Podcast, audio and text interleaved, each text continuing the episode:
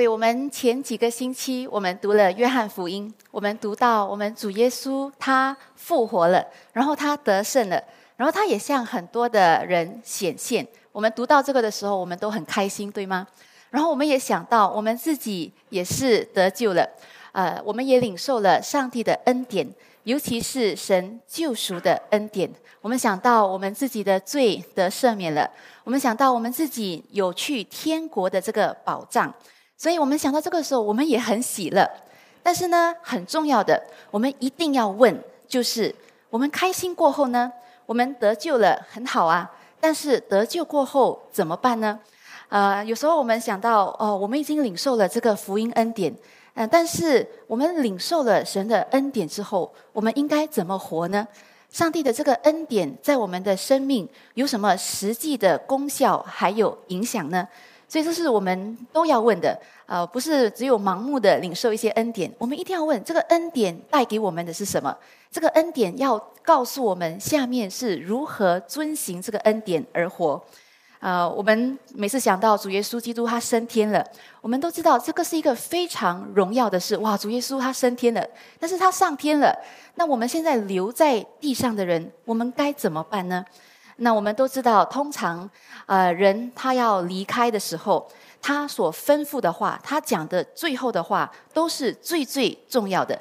所以今天我们一起来看主耶稣他升天之前，他要他跟门徒们，也就是他跟我们所说的话。我们一起来看马太福音二十八章，我们都很熟悉的经文啊，但是也是主耶稣临走之前，临呃升天之前给我们很重要的话。那这里第十六节。十一个门徒往加利利去，到了耶稣约定的山上，他们见了耶稣就拜他。然而还有人疑惑，所以这句话圣经特别呃提出来，特别指出来。然而还有人疑惑，所以可能他们疑惑什么？他们可能疑惑的呃是：哎呀，最近发生的事情就是主耶稣呃被害呃被钉十字架，然后他又复活了。这是这些事情意味着什么？然后可能他们也疑惑，他们前面的方向该怎么办？这个罗马兵丁会放过他们吗？他们下面没有耶稣，啊，他们要怎么继续的活呢？所以，呃，他们这样疑惑的时候，第十八节很奇妙的，耶稣进前来对他们说：“天上地下所有的权柄都赐给我了。”所以很奇妙，我们看到主耶稣他的反应很叫人欣慰。为什么呢？好像主耶稣他一定是知道门徒是疑惑的。但是很奇妙，主耶稣他没有责备门徒们的疑惑，这个也显示我们主耶稣他是很体恤人有时候的那个软弱，呃，而且更奇妙的是，我们主耶稣是在门徒疑惑的时候，把门徒最需要听的、最贴切的话给门徒，就是告诉门徒他是有权柄的。所以，我们主耶稣很奇妙，他没有说：“哦，你们既然疑惑啊，如果你们还有一点点不信。”如果你们还有一点软弱，那什么都不用做了，那我也不用差派你们了，因为你们还不够资格。所以，我们主耶稣他是很奇妙的。我们人每次啊，甚至我们信徒，有时候我们听了神的话，啊，我们读了圣经，我们觉得，哎呀，我们自己做不到，我们自己会觉得，既然我的信心不够，既然我的能力不够，那我就算了吧，我就不做。但是主耶稣他很奇妙，在人疑惑的时候，主耶稣是特地把人指向什么？指向他自己，神自己能够做什么，而不是叫人一直看人的条件。所以我们也一样，虽然有时候我们也跟呃门徒们一样有软弱的时候，甚至我们在信主的过程当中，我们也有一些疑惑的时刻。呃，但是呢，尽管如此，我们还是可以依靠圣灵来用到上帝的权柄。呃，所以我们看到很奇妙的事情是，耶稣他还没有吩咐门徒要做这个做那个之前，他是先告诉门徒他能够做什么。同样的，今天我们虽然读圣经的时候，我们读到很多的吩咐，我们信徒要做这个要做那个，但是神还没有告诉我们他要我们做什么之前，神先让我们认识他的能力是与我们同在的。这个这个强调是很重要的。为什么呢？因为我们身为信基督徒的。我们一定要很清楚明白，原来凡事都是神为的。无论我们要做什么事工，我们要成就什么大使命，神一定要开始，神一定要是那个进行的，神一定也是要那个持守还有动工的，最后才会有果效。所以我们一定要把这个事实弄清楚，那我们所做的才能够讨上帝喜悦，也才能够真的有果子。不然的话，如果我们对这个神为的信念不清楚的话，那其实啊会发生什么事情啊？如果我们对这个神为的这个信念不是很了解，那我们不是太压力哇，想到这个大使命太难成就了，太难做到了。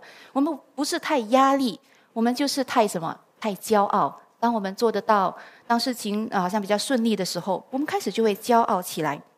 所以第十九节，我们看这个“所以”是很重要的。这个“所以”的意思就是，啊，上帝告诉我们，所以他要他要告诉我们的是，神不是蛮不讲理的。他给我们一个大使命的时候，神不是要软弱的人去成就什么不可能的任务。上帝的意思在这里呢，就是告诉我们。既然天上地下所有的权柄是属于神的，既然神是与我们同在，他也会赐我们权柄，所以我们绝对有理由做他下面要我们做的，就是你们要去使万民做我的门徒，奉父子圣灵的名给他们施洗。所以注意，上帝的使命涉及的是什么？涉及的是万民啊！所以上帝要我们传福音的对象，不但是我们。啊，比较有负担的，比较我们爱的，通常我们很关心的、很爱的，这是我们的家人，我们认识的朋友。呃，但是上上帝这里给我们一个强调：神他不是自私的，福音也不是自私的。所以，上帝要我们去这个成就大使命的时候，他不是要我们选择性的哦，挑选哪一个人来传福音，哪一个人来拯救。然后这里也带出神的心意，使万民做什么？不但是做信徒。而是使万民做门徒，所以啊，上帝不是上帝不不只是要我们啊，好像领人做绝志祷告就很开心了。其实很多基督徒他们在啊，好像要尝试做这个成就这个大使命的时候，哇，他们一可以领人快快的绝志信主，哇，他们就很开心，觉得他们好像已经完成任务了。但是上帝不但是要我们叫人得救，他也是要我们把人带到成圣里面。因为神是很清楚知道人的心啊，对有些人来说，可能觉志祷告很容易嘛，只有一次你讲讲而已。哦，我要信耶稣啊，我要呃，我要上天堂。但是其实门徒呢是一生的事啊，要做门徒是天天要背起十字架来，整个的人生方向，整个的人生的目标都是要转变过来。所以上帝更要的是门徒。当然你说可以信主已经很好了。当然，可以信主是已经不错了，已经很好了。但是，上帝的心是要我们每一个人从信徒成长到成为门徒。那第二十节这里，然后主耶稣说：“凡我所吩咐你们的，都教训他们遵守。”所以，这里上帝要我们教导什么？我们很清楚，我们要知道神要我们教导的是什么，就是凡耶稣吩咐我们的。所以，换句话说。上帝要我们教导的，不是一种妥协的福音，也不是一种掺杂很多世界的道理的那种福音。然后，上帝要我们传的，也不是我们自己个人的经历、个人的眼光、个人的看法、个人的价值观等等。所以我们一定要知道，神要我们传的啊，教导的内容是什么。然后呢，这里很奇妙。如果你们呃，虽然我们常常读，但是我们我们有没有看到，其实主耶稣要我们不但是教训人。他是要我们教训人什么？教训人遵守，所以这个是我们其实非常要注意的。换句话说呢，主耶稣他的心肠，他不但是要我们传达一些道理，甚至一些真理，呃，不是跟人家呃，好像告诉人家一些知识哦，你们知道吗？耶稣曾经做过这个，讲过那个。但是耶稣的心肠是，他要我们在传福音的时候，不但是传一些道理。其实很多人呢，他们在传达、在教导福音的时候，他们很开心。他们传达知识的时候，他们就很开心了。他们说：“哦，你们知道这个希腊文、这个希伯来文什么意思啊？你们知道呃，其实历史当中曾经发生这样的事情。”然后他们这样教导了：“哦，圣经的这个意思是这样。”然后就完了。但是其实你们想，如果一个人他是真的爱另外一个人的的话，难道那个人他会停留在只有传达知识而已吗？你们想做一个父母的，啊，父父母爱孩子嘛，在教导的时候，不可能只是跟孩子讲一些道理哦，做人道理是这个那个。你真的爱一个人，你一定会教导他、扶持他，到他有一天能够把那个能够祝福他的那个道理、那个真理活出来。因为人是这样，我们知道了很多知识，但是如果我们没有用，我们没有活，那个真理不能祝福到我们。所以，上帝要我们，圣主耶稣吩咐门徒，不但是要传达一些好像甚至属灵的知识，他是要把门徒啊差派去叫人遵守神的话。啊，如果一个人他只有很多知识，但是他没有遵守，那我们看就，比如说我们看撒旦，其实撒旦他的圣经知识、他的属灵常识是最好的，但是他所懂的没有办法叫他得益处。为什么？因为魔鬼是没有遵守神的话的，甚至魔鬼是讨厌上帝的。所以我们要教导人，不但福音，也教导他们遵守主耶稣的话。那如果我们要教导人遵守，那我们自己先要祷告，我们自己要先活出来，对不对？那主耶稣继续说：“当你们教导人、教教呃教训他们遵守我的话的时候，我就常与你们同在，直到世界的末了。”所以主耶稣把这么伟大的一个大使命给向门徒，也就是像我们这样有点软弱、有时候还疑惑的人，是为什么？因为主耶稣已经应许他会与我们与门徒同在。一起成就这个大使命。那主耶稣讲了这么伟大的之话之后，他升天了。但是好像门徒有些可能还懵懵懂懂啊。主耶稣上天呃讲了这么这么大的一个任务，然后呢他就升天了。然后他们可能还是有一点点一头雾水，不知道怎么怎么成就这么伟大的使命。所以我们呃很多时候啊也是，我们来到教会，我们听到神这么伟大的福音真理。然后呢，我们再看我们自己的条件，我们再看我们家庭属灵的状态，然后我们再看一下我们爱人的容量。很多时候，我们对人也不是太有兴趣啊，怎么传什么大使命，我们自己的事情都搞不定了。然后我们再看一下我们自己的能力、我们的条件。很多时候，我们也想，好像我们看这些条件的时候，跟圣经所叫我们做的，叫主耶稣呃所叫我们成就的大使命，好像很不是很般配。所以呢，主耶稣也在路加福音告诉门徒，他知道门徒软弱，所以他告诉门徒：你们要等候，等候那个圣灵，圣灵能够给你力量、能力，来帮助我们成就神的大使命。所以我们一起来看路加福音，这里二十四节、二十四章四十五节。所以，于是耶稣开他们的心窍，使他们明白圣经，又对他们说：照经上所写的。基督必受害，第三日从死里复活，并且人要奉他的名传悔改赦罪的道，从耶路撒冷起，直到传直传到万邦。你们就是这些事的见证。我，你们就是这些事的见证。我要将我父所应许的降在你们身上。你们在城里等候，直到你们领受从上头来的能力。所以，这个我们也很熟悉的经文，我们看到一个人他要成就，他要传福音，他要成就大使命，有三个，有三个关键啊。所以从这个路加福音，我们看到哪三个关键？我们一起确认，我们是不是有那三个？第一呢，一个人如果要传福音，他一定要明白福音，对不对？所以刚才呃第四十五节说，你要能够明白福音。然后呢，第二。我们要曾经经历过上帝的能力，所以耶稣跟门徒说：“你们是这一切事的见证人。”当然，我们不像门徒这样哇，能够亲眼看见耶稣行神迹。但是我们在我们自己的信仰路程，也必定有曾经见证过神的真实、神的信实。然后第三，我们要怎样才可以传福音？就是我们一定要得着圣灵的能力，不然的话，没有一个人靠自己的条件会能够成就这个大使命的。所以我们想到这个大使命，我们想到传福音的时候，我不知道大家的反应是什么。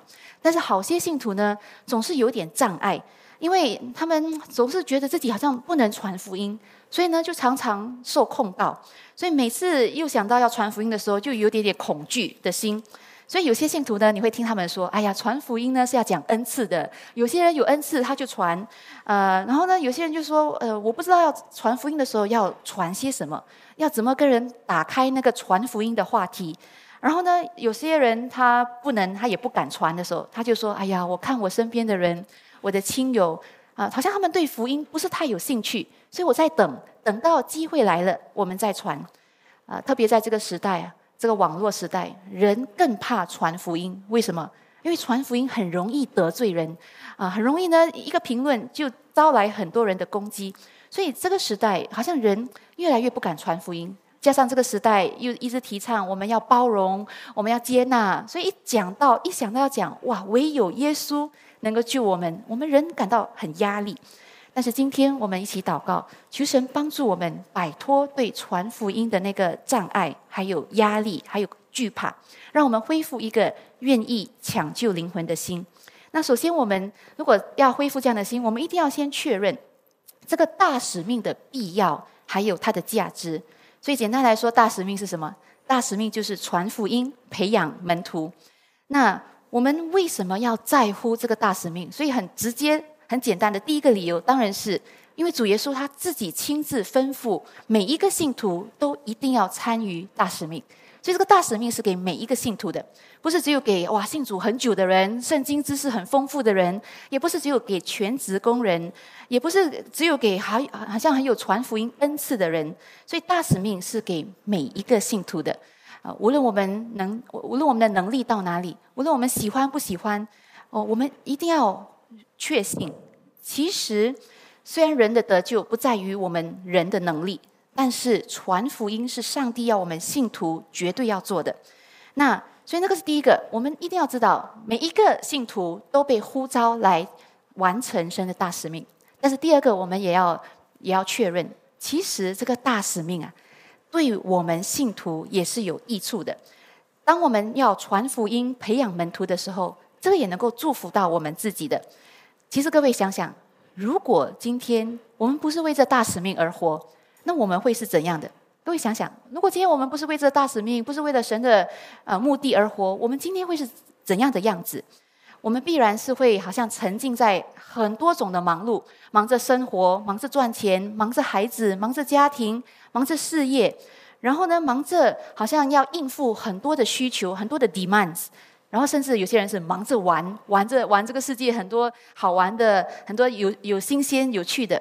但是你会发现，一个人他没有这个大使命的观念而活的时候，慢慢慢慢，他就会被卷入整个世界的文化。一定的，他一定会卷入这个世界好奇的、这个世界有兴趣的、这个世界的人追求的，一定是这样嘛？我们的关心不在神，就是在地上。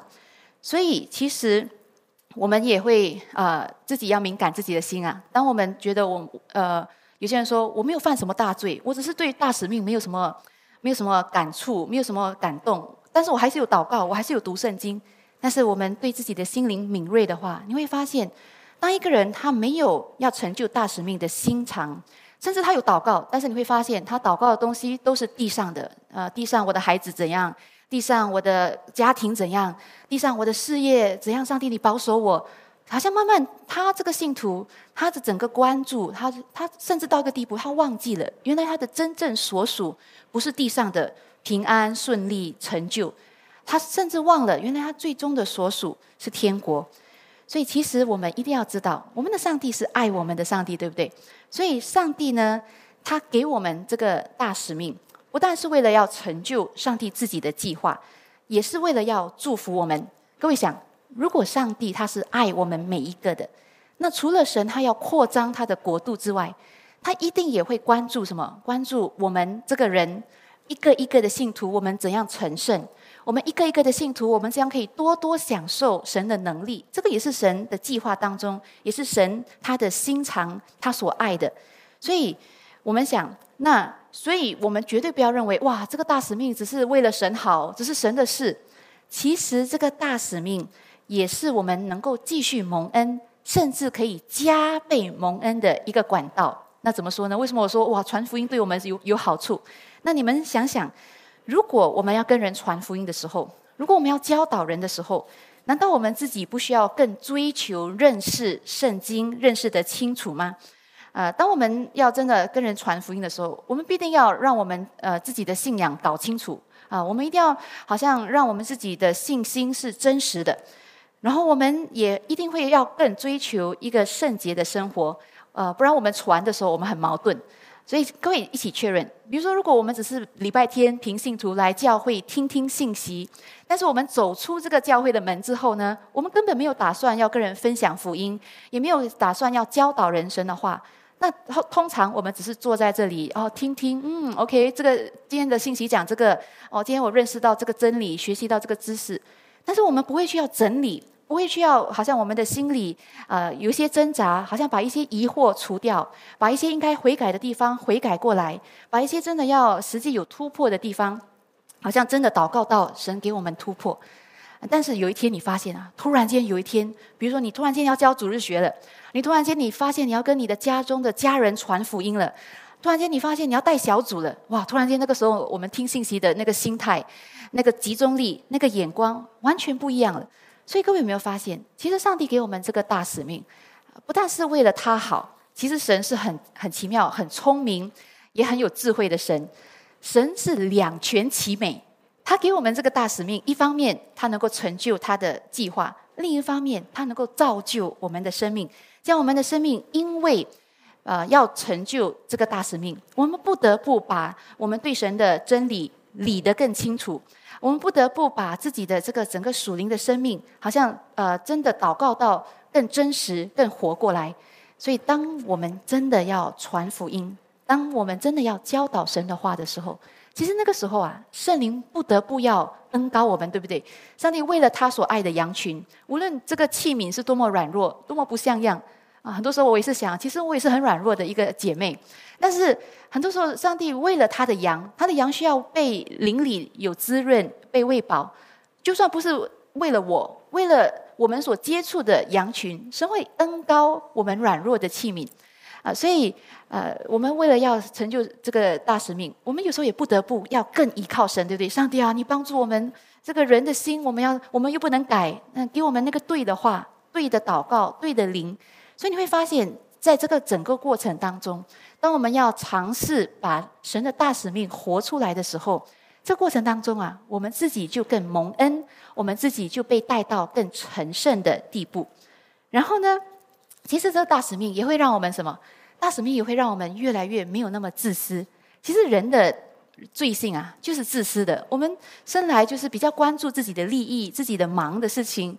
但是很奇妙，当我们一直听到，尤其我们啊读圣经，我们来教会。啊，有时候我们可能拜一到拜六忘记了啊，什么大使命？但是有时候来到教会，突然间又被提醒这个大使命的时候呢，突然间上帝提醒我们，啊，我们不能这样狭窄。我们人生不是为了一个人自己而活的，所以这个大使命其实另一方面来说，也挑战我们走出自己的自私。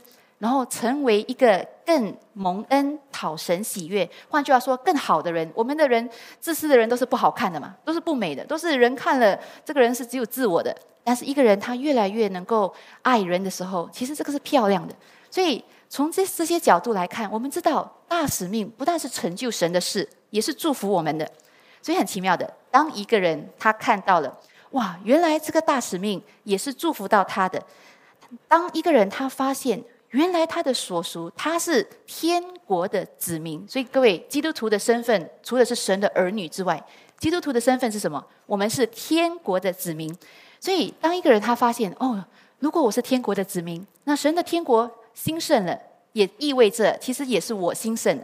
这样，当一个人他有这样的意识的时候，很奇妙的，他就会恢复一个啊天国的主人翁精神。所以，这个什么意思啊？就是有一有一天。人发现了，原来我传福音，原来我成就神的大使命，参与神的大使命的时候，这不但是神国的事，这也是信徒本身自己的事。为什么？因为他的侍奉、他的传福音、他的宣扬上帝，都跟他永恒的基业和冠冕是有关系的。所以，当他领悟到这个的时候，从那时候起，传福音不再是一个责任而已。好像比如说，各位想，如果有一个人啊，他天天忙，你们打工跟你们自己做自己的生意有没有不一样？打工人就是哎呀，这个老板老板刻薄啊，打工就是有时候想想要怎样偷懒啊，打工就是想想哎呀，我的付出怎样怎样。但是如果有一天有一个人他突然发现了，原来他所忙的事、所做的事情都是他自己的家业，都是他自己的生意。从那个时候开始呢，他会把他自己的整个精力、时间，甚至金钱全部投资进去，因为他知道最后蒙福的、蒙恩的是他自己嘛，他自己的事业。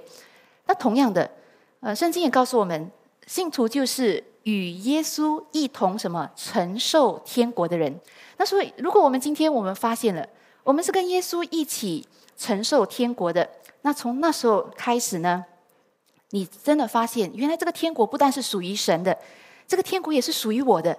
以后我们也是要进天国，享受那个天国的福乐和冠冕的。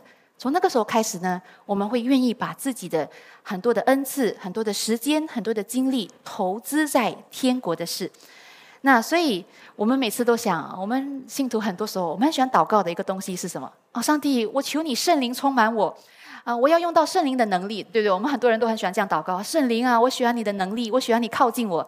但是各位问，我们几时可以享受到圣灵的能力呢？就是当我们愿意要活出这个大使命的时候，当我们要去使万民做门徒的时候，其实那个时候我们才最能够经历什么叫做圣灵的能力，什么叫做圣灵的带领。圣灵带领我们遇到奇妙的人和事，能够呃讲出蒙恩的话。圣灵在我们软弱的时候，怎么扶持我们？为了叫我们继续能够见证神。那所以我们一定要知道，虽然。我承认传福音很难，连我也是觉得传福音很难，因为人的心有时候很刚硬。但是呢，就是因为它很难，所以我们不得不因为这个大使命，我们常常要靠近神。那所以神的心是不要我们信徒害怕传福音，所以我们不要害怕传福音。呃，当然传福音的时候呢，有时候会引起人的一些不满，甚至是人的一些逼迫。但是我们一定要知道，其实人的得救。完全是在于上帝的能力，而不是我们人自己的能力。啊，罗马书一章十六节，刚才我们起印经文有读到，就是这个福音是谁的大能？神的大能，要救一切相信的，对不对？所以很多人为什么害怕传福音？因为他他们害怕那个那个反应，那个结果。但是我们不要怕，我们传福音了之后呢，呃呃，人没有信，因为人。怎样回应这个福音，不是我们能够负责的。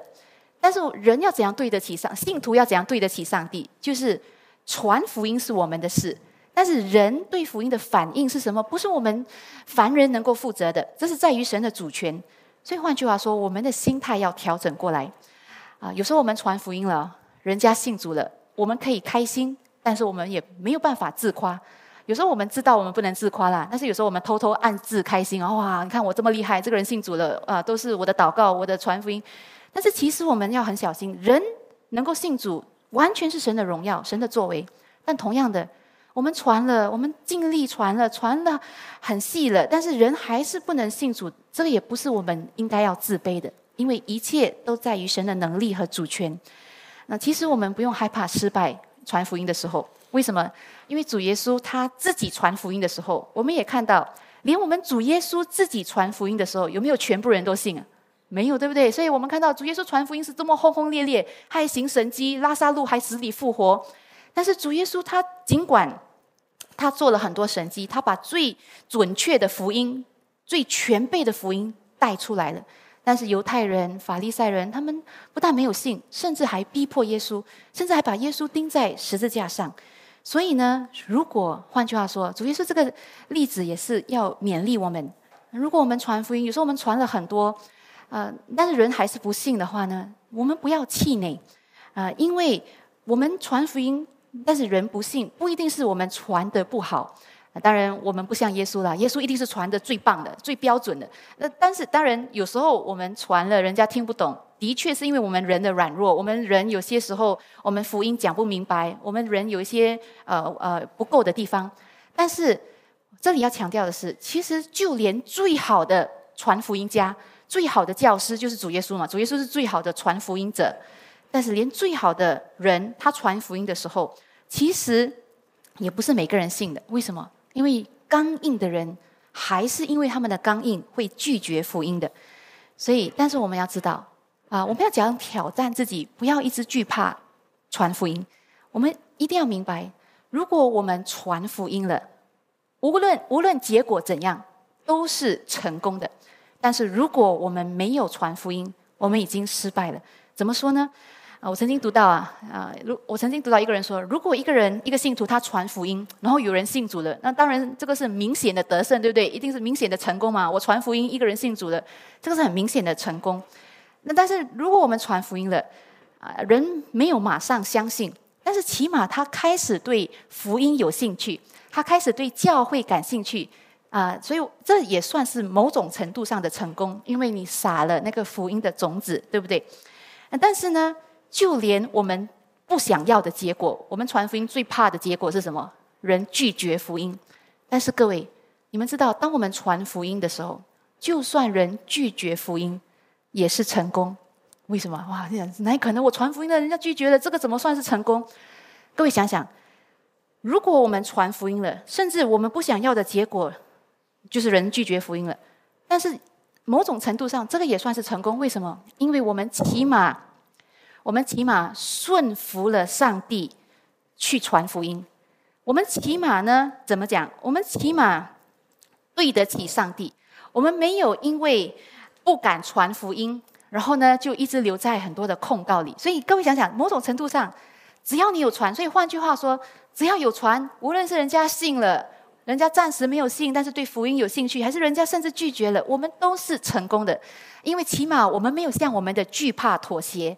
我们没有向我们的不幸妥协。我们虽然很多的挣扎，我们要传福音很多的障碍，但是我们还是踏出那一步，为了顺服上帝。所以我们知道，有些人呢，他们为什么怕传福音？因为他们很害怕被拒绝。但是各位要记住，呃，有时候我们传福音的时候，就算人家讨厌我们，甚至人家对我们反感，甚至人家逼迫我们，但是，呃，上帝告诉我们，我们。啊，人怎样对待我们，但是神在天上会有赏赐给我们。所以我们很熟悉的马太福音五章，啊，那你说，如果人因神的缘故辱骂我们、逼迫我们，我们是有福了。为什么？因为在天上我们会得赏赐。然后在马太福音呃十章那里，呃，耶稣也跟他的门徒说嘛：，你们去传福音的时候，啊，如果你们去到一个家庭，那个家呢是配得平安的。那你们所求的平安就会临到那个家庭，啊！但是如果不配，你所求的平安会仍然归给你。所以传福音呢，就算没有人信，啊，我们自己也会得到天上的赏赐和平安。所以我们很重要的要记住，其实传福音在于是什么？传福音的成功，啊！如果我今天问你，什么才叫做传福音成功了？很多人会讲，哦，传福音成功就是人信主的。当然。那个也是我们期盼的成功，那个是我们努力祷告的成功。但是其实传福音的成功，各位听，传福音的成功不在于那个结果，乃在于那个顺服，对不对？乃在于那个顺服。呃，其实我们每次看旧约很多圣，呃，有很多先知，他们传尽心忠心的传，但是人的耳朵就是发沉。但是他们是成功的，因为他们成功的遵行神的使命。所以我在讲。我们那些有顾虑、有障碍要传福音的，不要看结果。传福音的成功不在于结果，乃在于我们顺服上帝来成就。那如果呢，我们没有传福音，我们什么都没有做，我们已经是失败的。为什么呢？因为我们跟我们的惧怕，我们跟我们的不幸，我们跟我们的那个不想动的那个东西妥协了。所以传福音呢，我们过后人信不信没有关系。那个是神的事，但是最惨的是，我们连尝试都没有尝试传福音，这个就是我们的遗憾。所以下下面我们一定要问：那我们要怎么来传福音啊？当然，呃，上个礼拜牧师说，不是不是学方法，但是我们起码我们要祷告，我们真的要实际的做些什么来传福音。所以传福音当然有直接的跟间接的传福音法。所以讲到直接的传福音法，我想我当然我不用多说，直接的传福音法。大家都会很明白，就是我们很公开的、很直截了当的、很明显的就跟人传福音，啊，不是拐弯抹角的。所以这个就好像直接的传福音法，就好像呃，有时候教会我们做布道会的时候，直接把那个福音的信息传给人听，啊，但是呢，如果我们要传福音的话，很重要的一个东西是我们要掌握，一个人如果他要直接传福音的话。他一定最起码，他要对什么？对圣经的明白，对真理，对福音的内容，起码要很清楚嘛，对不对？所以我们呃听了很多福音信息，我们一定要问：我们真的能够传福音吗？我们懂真理在讲什么吗？所以。呃，要传福音的人，最起码一些很核心的福音内容，比如说人的罪，尤其是人的原罪，比如说为什么只有耶稣？为什么不是不是？为什么只有耶稣才能够救人？为什么是独有唯独耶稣？不是耶稣是其中一个方法之一，但是只有耶稣才能够拯救人。这个东西起码要搞清楚。那啊，什么叫做因信称义？人的得救是本乎恩，因这信，不在于人自己，也不在于人的行为。啊，这些东西起码我们要搞清楚嘛，我们才能够传福音。不然我们传的福音叫人好像很乱啊。耶稣也可以，另外一个也可以。所以啊，直接传福音法最重要的是要把福音真理和基础弄清楚啊。但是呢。啊，有些人你会他还是有障碍。哎呀，我懂了，但是我讲不出来。但是其实各位，神给我们圣灵的帮助，当我们真的有心啊，要跟人传福音的时候，圣灵会在适当的时候，在按时的时刻，把那个奇妙的感动、那个话语赐给要传福音的人。所以这个直接传福音法，这个是最最容易简单明白。那间接的，那有些人说：“哎呀，我真的不敢直接跟人家讲福音，我一想到跟人家讲福音，我就发抖。然后我也不懂怎样开始，那个好像很奇怪。人家吃饭吃到一饭一半，你突然间讲耶稣，好像头格格不入。那其实我们还是要祷告。那间接的方法，当然也有我们可以祷告的。比如说，呃，有些人真的是很怕、很害臊，不敢传福音。”啊，有时候在一些社交媒体平台，你们有 Facebook 啊、Instagram 啊，我们就在那里贴贴呃发一些贴文，然后传福音信息，或者是有些人很多 WhatsApp 群组啊，还是微信啊，我们在群组有时候发适当的发，呃，这个是比较比较没有这样直接嘛，你看不到那个人的反应，就是你发去一个群当中，人家要读不读是我们为他们祷告，然后有些单，然后另外一个我们教会也很多福音单张。啊，就把那个福音单单章发给我们能够传给的人，或者是有时候有一些布道会啊，下个礼拜其中一个其中一场崇拜是布道会啊，因为洗礼嘛，所以有时候有布道会来的时候呢，我们把人邀请来教会，让他们能够听，你自己不敢传，起码让他们听别的牧者把福音传出来。嗯，其实一个信徒呢，他无论再怎么不敢直接传福音，最起码的他可以做什么？他可以预备。预备他的个人见证，预备福音的内容，准备随时。如果有人问他：“哎，你为什么信耶稣啊？”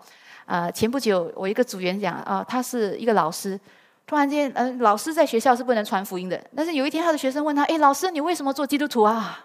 所以，如果有一天人家问你：“哎，你为什么信主啊？有这么多宗教，为什么你信主？”另外一天有一个人问啊，像这个世界最近很乱，很动乱，有一个人就问他：“哎，你们基督徒是怎么看世界末日的？世界末日是怎么一回事啊？”所以说，人家慢慢偶尔也会有人问的嘛。所以圣经在这里啊，《彼得前书》三章，我们看一下，《彼得前书》三章十五节，这里说，应该有吧？OK，只要心里，只要心里尊主基督为圣。有人问你们心中盼望的缘由，就要什么？常做准备。所以一个人无论是多害臊，一个人尤其是信主很久的人，你可以是很内向的人，但是比如说一个人信主很久了。突然间有人问你：“哎，你为什么信耶稣啊？在这个动荡不安的时时刻，你为什么有盼望？呃，现在你的收入不稳定，为什么你有这样的平安？”有人问你的时候，我们起码要抓紧那个机会来荣耀神嘛。所以这里说，有人问你心中盼望的缘由，就常做准备，以温柔敬畏的心回答个人。所以我在讲，无无论一个人他是多么不敢直接传福音。他最最最最起码可以做的，就是这个幕后背后的预备工作，整理一下你所认识的福音内容，核心内容是什么，然后整理一下这个福音是怎么震撼到你的生命，这个神对你来说是怎么真实的，怎么可信的，起码整理出来，以致人家问我们的时候，我们不会突然间啊措手不及呀，然后呃鸡同鸭讲，然后没有头没有尾，然后人家听了也一头雾水，所以啊，这个是我们其中一个可以准备的。那另外呢？我们也可以祷告，间接的传福音法是什么？一个很重要啊，但是我们有时候忽略的就是我们的生命生活的见证啊。比如说，我们实际的真的啊关心人、帮助人，呃，实际的呃怎么样？借着我们的生活的那个好见证来感动人，把基督的美德彰显出来。其实很多信徒啊，你问他们什么是传福音？很多人对传福音的观念是什么？哦，传福音是一个特定的活动，好像很多人把传福音当做是一项活动。哦，这一天我出去分发啊这个单张。哦，这一天是布道会，我邀请人来。所以很多人对传福音的观念是一个特别的活动，一项活动，一个一件事情。但是其实什么？其实上帝是要我们成为活祭，对不对？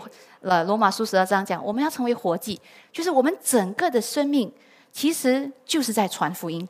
呃，不但是我们来教会的时候，不但是我们呃做一些属灵的事情，我们在侍奉的时候，那个叫传福音。其实我们的整个人生大小的活动都是在传福音。呃，其实如果人已经知道我们是基督徒啊。甚至有时候我们不用开口跟人传福音，人家看我们的生命，因为他知道我们是基督基督徒嘛，我们不用开口说什么福音是这个，福音是那个，人家看我们的生命，他们就自己会想：哦，原来这个就是福音，原来福音的样子是这个，原来耶稣的样子是这样。所以我们一定要查验，就算我们很难直接传福音，我们一定要查验我们的生命所带出来的见证是能够荣耀上帝的呢？还是我们生命带出来的见证，是叫人对福音、对这个上帝很反感的。那我们一起来读这个彼得前书二章十二节。这里说：“你们在外邦人中，所以我们都是活在外邦人当中的。我们的家人有外邦人，我们的公司有外邦人，我们的社区有外邦人。所以你们在外邦人中，应当品行端正，叫那些毁谤你们是作恶的啊。有些人。”不是说诽谤我们是作恶，他们会讲基督徒你们很，你们眼光很狭小，你们只有唯独耶稣才是就才是神啊，其他的神也不错吗？教导人家做好事，所以他们每次觉得你们基督徒啊，每次找麻烦啊，这个也不能支持，同性恋也不能支持，离婚也不能支持，堕胎也不能支持，你们基督徒很麻烦。但是，所以有些人对我们很多意见啊，总是尤其在这个现在的社会，对我们很多意见。但是这里说，叫那些诽谤你们是作恶的。因看见什么？你们的好行为，便在鉴察的日子归荣耀给神。其实坦白讲，非信徒为什么叫非信徒？因为他们的属灵的眼睛还没有打开嘛。所以当然很正常的，他们属灵眼睛还没有打开的时候，他们所看的就是我们外在的表现嘛。呃，我们信主的人，信主的人，我们还会讲：哎呀，上帝是看内心啊，啊，不看外在的表现。但是非信徒他们哪里管什么内心？他们看的就是很实在的。我看到什么，呃，他们看的就是我们嘴巴说什么话。所以我们所做的、所说的，能够叫非信徒他们是呃归荣耀给神呢，还是他们嫌弃这个上帝？所以上帝的话刚才勉励我们，我们要在我们要让人看到我们的好行为，以致他们能够把荣耀归给上帝。所以信徒的使命在这个地上是什么？把这个叫人看，叫人能够看见那位看不见的神，透过我们的生命，就是我我再讲一次，基督徒在这个地上的使命，就是叫人透过我们的生命看见那个看不见的上帝。他们看不见神啊，他们只看到叫做，他们看不到基督，但是他们看到基督徒，所以从基督徒的身上，他们就想哦，原来基督是这个样子的，所以这是我们要祷告的。那我们讲到这个，好像用好见证来荣耀神的时候，啊，有些人呢，他们就会觉得，哇，如果我要荣耀神，我要见证神，好像我我的信仰生活，呃，我曾经也，我曾经有这样一个矛盾过，就是有些人他们觉得，哇，我要传福音，我要见证主，我的人生需要一些很精彩的、很戏剧性的一些见证神迹啊，才能够让人对神感到赞叹。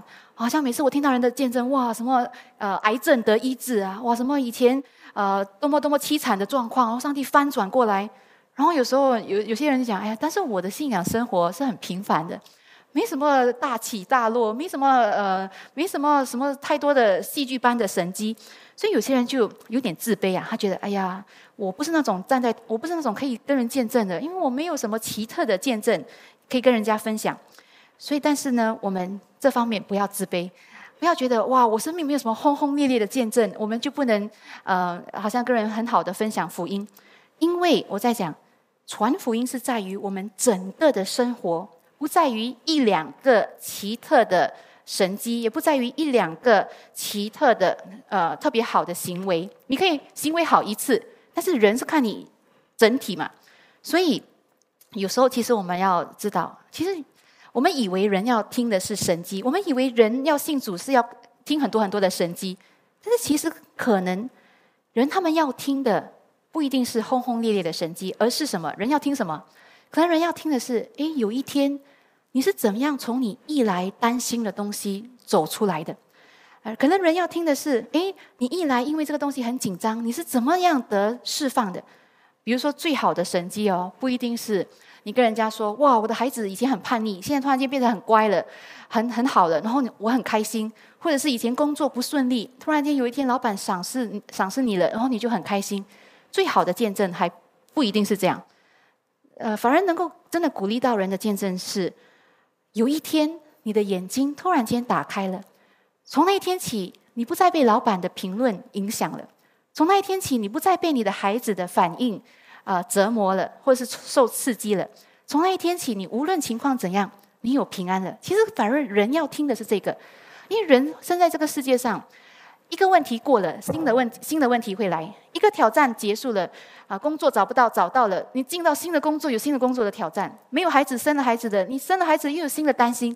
其实人要听的不一定是轰轰烈烈的见证，从没有到得到，人要听的是我们怎样在人生百态的挣扎当中，我们怎样靠主，我们的眼光调整过来，我们的心里得力量，到我们不再被这些东西摇动，我们的喜乐可以永固。这反而是人要听的，这是很普通、很正常的一个见证。所以我们要思想，我们的人生，我们所经历的，无论再平凡的事情，怎样能够叫人看到主耶稣的价值？然后，另外，耶稣也说什么？他跟门徒说：“你们要彼此相爱，众人就知道你们是我的门徒了，对不对？”所以，传福音间接法是很很实在的。呃，我们传福音一定要跟彼此相爱在一起。如果你把人带到布道会来，但是人来到这个教会，看到人家都没有彼此相爱，人家看到一看到彼此都没有，呃，好像关怀也没有，呃，打招呼，人家来了这个布道会，就算你布道会讲的多精彩，人家看不到彼此相爱的心，他们的心也不会被感动的。所以传福音是很实在的。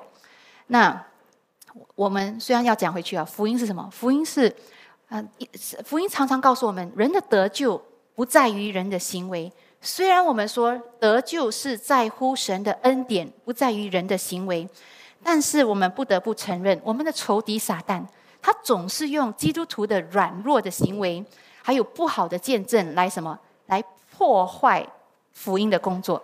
所以，虽然我们知道我们的得救的保障不在于我们的行为，虽然我们知道我们的行为有时候软弱一点点，我们还是能够得救上天堂，但是我们不得不要祷告。不要让我们的生命生活的那个啊那个例子成为撒旦的把柄，来叫人跌倒。这是起码是我们要祷告的。但是我讲回来，我刚才讲有直接传福音法、间接传福音法，但是很重要的我要强调，无论是直接的传福音法，还是间接的传福音法，耶稣告诉我们什么？你们要去，去的意思是什么？主动的。有些人讲哦，间接间接传福音法好啊，我喜欢那个是被动的，不用去，我在家里预备我的个人见证，我在家里预备福音的内容就好。其实主耶稣的吩咐是你要去，无论你是内向外向的人，有些人说我是内向的啊，外向的人去就好了，内向的人怎么去？很怕。但是主耶稣的吩咐是给所有的人，内向外向，呃，口才有口才没有的信徒都是要去。所以，但是我们会发现，其实。间接传福音不代表不动，间接传福音法也是要动的嘛。你也是要发那个，你也是要发那个贴文，你也是要传那个简讯，你也是要邀请人发出那个邀请，所以还是有动的那个地方。所以上帝不要人有一些借口，神的吩咐是我们要去使万民做神的门徒。那但是我们也知道，当我们去传福音的时候啊，不是每次都那么顺利，有时候我们会碰到抵挡刚硬的人。所以，我们碰到刚硬拒绝福音的人的时候呢，我们心中要知道，神的福音是没有停止的，神的福音也不会被禁止的。然后，我们也要知道，上帝是不会浪费传福音者宝贵的时间。你跟我，我们活在地上的日子有限，对不对？所以，如果我们传福音的时候，我们碰到刚硬的人呢，呃，当然，上帝也他的带领也是。我们看，当犹太人他们拒绝福音的时候，上帝马上开启外邦人的门门，叫保罗去传给外邦人。所以有时候我们在传福音的时候，我们这一群人他拒绝福音，上帝会开启另一个门，叫我们有多一群人可以传福音。所以我们不需要留在一个呃灰心，因为传福音是紧凑的。上帝要我们得时不得时都传福音。所以这群人不听的话呢，我们就把福音传给另外一个。暂时他愿意听的人，但是哦，我讲到这个，我们也要，我也我特地要讲，我们还没有真正跟人传福音的时候，我们千万不要自己下定论。哎呀，这群人，我的家人，我的父母，他很多年拜这个偶像，他是不可能信的。我们还没有真正尝试传的时候，我们不要自己觉得这这个人那一群人是不能信的。但是如果我们实际传了，但是人刚硬，人拒绝。那那个时候，我们在祷告，上帝他暂时刚硬，啊，求神开我们的眼睛，开另外一个福音的门，让我们传给其他愿意听福音的信徒，神的羊。然后呢，如果神许可，以后再有机会，我们也可能被神带领回来，跟之前呃拒绝过福音的人再传。如果神还有机会，特别如果那是我们的家人，没有办法啊，这个家人今天拒绝了，我们以后还是要再找机会跟他传。但是暂时呢，我们要抓紧神的紧凑性，福音是没有被停止的。这个人他有些人你传了，他不能接受，我们再 move on，我们再跟另外一群可以接受、可以愿意、可以好奇要听福音的人来传。所以今天的结论就是什么？今天的结论就是神不但给我们这个大使命，来让所有的信徒来参与。这个大使命也是什么？我们要确认这个大使命，我们参与的时候，不但是神。达到他的目的，这个大使命也是祝福我们的生命，叫我们更成圣、更蒙恩的。然后，这个上帝呢，他也不是把一个这么伟大的使命丢给我们软弱的信徒。神应许什么？他会与我们同在，他也会跟我们一起同工。所以，我们今天的祷告是：如果这是神吩咐了，而且神也不但吩咐，他也给我们他的同在，他也给我们圣灵的能力。那我们一定要祷告，我们要克服我们对传福音很多的恐惧。很多的障碍，甚至很多的什么没有心啊！当我们越蒙神爱，更享受到神的爱，这个父天父的爱感动到我们的时候，我们自然会关心神所关心的事。那所以，上帝要我们是得时不得时传福音。所以，传福音不是一个活动，不是一个项目，是整个的生命。当你把传福音当做你的生命的时候，这样才可以得时不得时传福音，这才是神所喜悦的。那我们今天啊讲到这里的时候，我们知道下个礼拜啊牧师会开始新的啊分享，在九点场这个使徒行传嘛，所以使徒行传有时候我们也把它叫做圣灵行传，因为这个整本书是啊向我们写明圣灵是什么，怎么样帮助本来很软弱，软弱到要呃离弃主耶稣的的信徒啊呃的使徒，但是圣灵怎么使很软弱的使徒？把神、把耶稣的这个大使命化为实际的行动，所以盼望我们都期待啊，下面啊这个新系列的信息。好，我们这时候一起来祷告。慈爱的天父上帝，神，我们感谢你，神，因为是你先呼召了我们，让我们能够参与神你荣耀的使命。神，我们感谢你不嫌弃我们的软弱，像门徒一样。虽然还有疑惑的，虽然还有软弱的，但是神，你愿意使用他们。上帝，我们感谢你。我们看到这是何等的荣耀，何等的荣幸。我们这么软弱的人，能够被神你选上，也能够被神你使用。神，我们虽然有很多的顾虑，甚至有很多的借口，啊，也很多的灰心。有时候我们在传福音的时候碰到的钉子，但是求神你今天你激励我们。叫我们能够从我们啊对这个大使命的障碍和灰心走出来，叫我们能够用到圣灵的能力，叫我们能够被神你的爱感动，叫我们愿意剩下来的日子，我们用我们的生命、我们的生活来成就神你的大使命，参与神你的大使命。求神帮助我们，我们这样的祷告，奉耶稣基督的名，阿门。